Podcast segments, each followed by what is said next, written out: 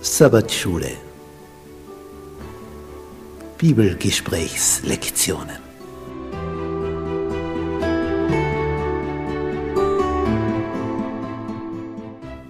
Das fünfte Buch Mose.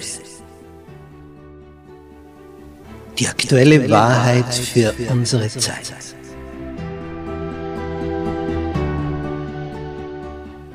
Was erfahren wir in diesem Hauptwerk von Mose?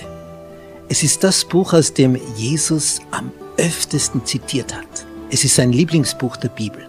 Was ist darin enthalten? Was gibt es da für eine Botschaft? Darauf sind wir neugierig. Das wollen wir ergründen. Bist du mit dabei?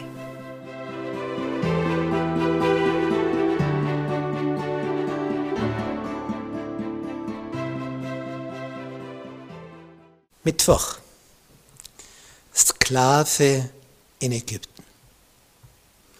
Es ist schon verwunderlich. Nicht Gott sucht sich auf diesem Planeten ein Volk aus und dieses Volk ist aber versklavt.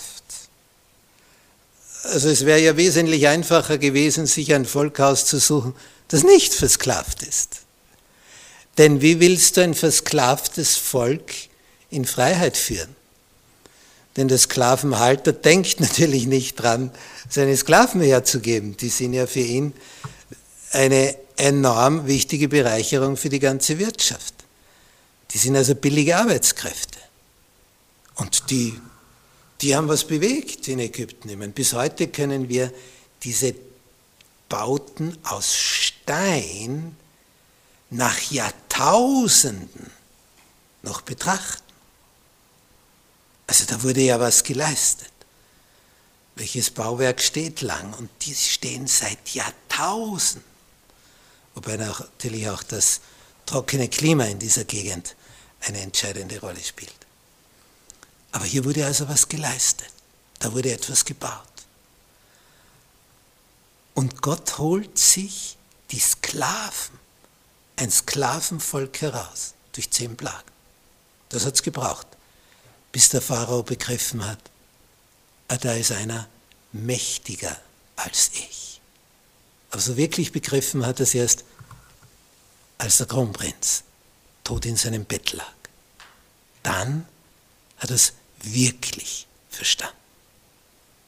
Und Gott wusste im Vorhinein, dann wird es heißen, geht. Und so kam es auch. Und diese Befreiung aus der Sklaverei, das war ja nur etwas, was die erste Generation erlebt hat. Die, die kannten jetzt beide Seiten. Sklave sein, befreit sein. Die danach geboren wurden, die hörten das nur mehr. Nicht so wie jemand heute, wo die Eltern noch im Ostblock aufgewachsen sind unter dem kommunistischen Regime und die Kinder schon hier geboren sind, die hören nur mehr, wie das war aber sie haben selber nicht an ihrem Leib erfahren. Und das ist schon einmal ein gewisser Unterschied. Aber sie hören, wie es war. Wenn du es aber auch nicht mehr hörst, wie es war, dann weißt du nicht und hast keine Ahnung, was es alles unter der Sonne gibt. Und die Israeliten,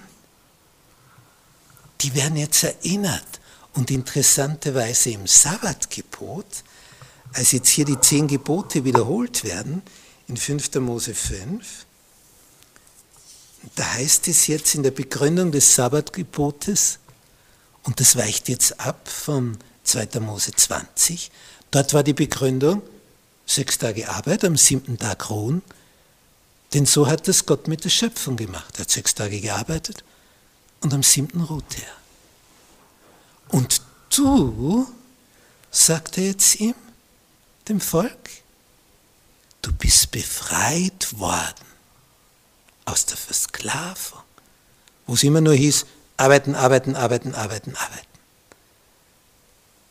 Und es das heißt hier,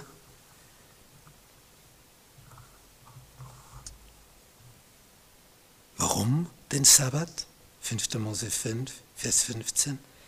Denn du sollst bedenken, dass du auch ein Sklave gewesen bist im Land Ägypten. Und dass der Herr, dein Gott, dich von dort herausgeführt hat, mit mächtiger Hand und ausgestrecktem Arm.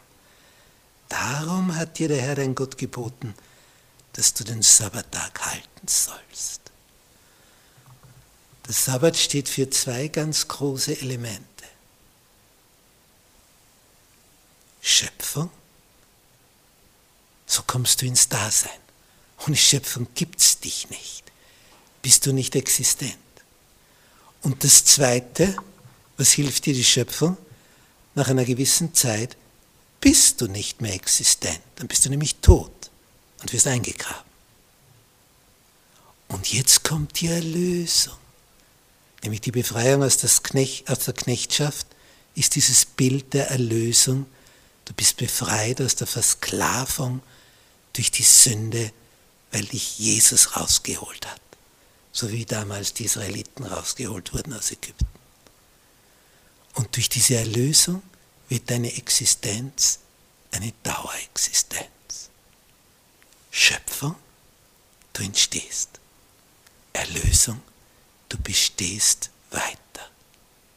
Das sind die zwei Begründungen für den Sabbat. Wie schön.